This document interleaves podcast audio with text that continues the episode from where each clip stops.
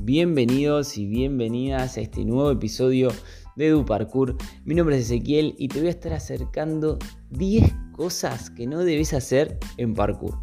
La primera es no te confíes de los movimientos que haces a la primera. ¿Sí? O sea, siempre tenés que mantenerte enfocado o enfocada, ¿sí? O sea, si vos haces las cosas por hacer y te salen, no estás atento a todo el, tu entorno, o sea, tenés que estar parte eh, con dudas, obviamente buscando confiar cada vez más y otro lado enfocado. Así que eso, básicamente mantenerte enfocado en tu entrenamiento y no te confíes en que te salen todo a la primera. 2. Hacer más no es mejor. ¿Qué quiere decir? Que si estás todo el tiempo haciendo un poquito de esto, un poco de aquello, un poco de esto y no tenés un, orden en tu entrenamiento, a la larga esa progresión no va a llegar tan rápido. Si vos buscás focalizar tu entrenamiento a los movimientos básicos y intentar ya tenerlos bien, bien, bien hechos, va a ser súper efectivo a largo plazo.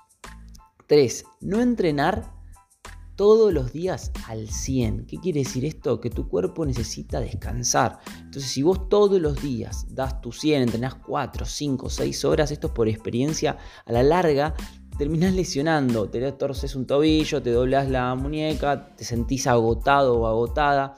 A mí me ha sucedido eso también. Así que al fin y al cabo no estás haciendo un entrenamiento saludable. Así que eso, recordá no entrenar siempre al 100. 4. No usar guantes. ¿Qué quiere decir? O sea, hay algunos que pueden decir, bueno, me estoy cuidando las manos para no lastimarme y demás, pero la verdad es que usar guantes no terminas por fortalecer bien tus manos. Vos necesitas tener unas manos fuertes para agarrarte de barandas, para agarrarte de muros, para subir a obstáculos.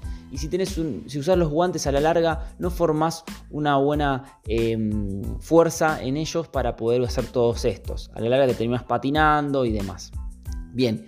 5. No apoyar las rodillas en los muros. Fundamental esto. Apoyar el pie lo que va a hacer es ayudarte a no lesionarte o no lastimarte o no rasparte la rodilla y tardás lo mismo y es súper efectivo. 6. No agarrarse del final de los muros. ¿Qué quiere decir esto? Que generalmente las personas lo que buscan es agarrarse del muro en la parte, digamos, en la segunda parte de un muro y no agarrarse en, la, en el borde que estás más cerca. Entonces, lo que sucede es que si vos te agarras de un muro muy ancho a la larga, te puedes lesionar porque no tenés movilidad en el brazo. En cambio, si vos utilizás los, brazos y las manos, mejor dicho, en agarrarte en el borde, en el primer borde del muro, vas a tener la movilidad de la muñeca y toda la fuerza del cuerpo para poder em, sostenerte. 7. No tener miedo en un salto. O sea, a ver, ¿qué quiere decir esto? La confianza se va a ir mejorando a medida que vayas haciendo saltos seguros y repetitivos y empieces a entrenar lo que sería la em, percepción de, los saltos de tu cuerpo, del tiempo en el aire. Eh, vas a ir avanzando gradualmente, como siempre digo. Entonces, eh, no precisas eh, hacer algo con miedo, sino que ir entrenando de a poco hasta lograr confianza en vos mismo para poder llegar a ese salto que quieres hacer. Por ejemplo, puedes practicar saltos cortos y entrenar fallos. ¿Qué quiere decir? Los saltos cortos te van a dar la misma precisión que los saltos largos. Y entrenar los fallos es, por ejemplo, entrenar cuando llegas mal a un, muro, cuando haces un rebote hacia atrás, cuando recepcionas a un pie. Por ejemplo, utilizar también las prácticas de rodar hacia atrás eh, después de un, de un rebote. Todo eso te va a dar más confianza a la hora de hacer un salto. Bien, 8. No dejes de practicar la bilateralidad.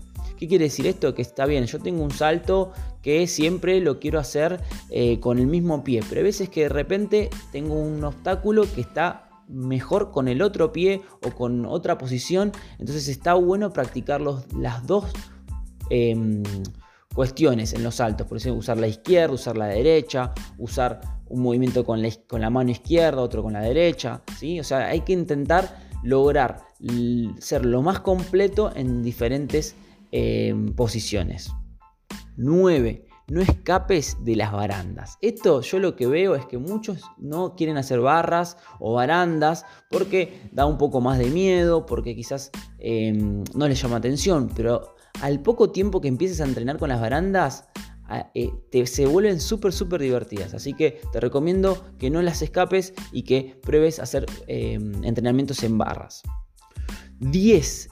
No descuides revisar el entorno antes de saltar. Esto es fundamental. Siempre, siempre, siempre antes de saltar, por más que conozcas el lugar, chequeate, fíjate que no haya polvo, fíjate que el muro esté firme, fíjate que tus plantas, eh, tus plantillas del pie estén bien, que no haya vidrios. Siempre, siempre no descuides de revisar el entorno.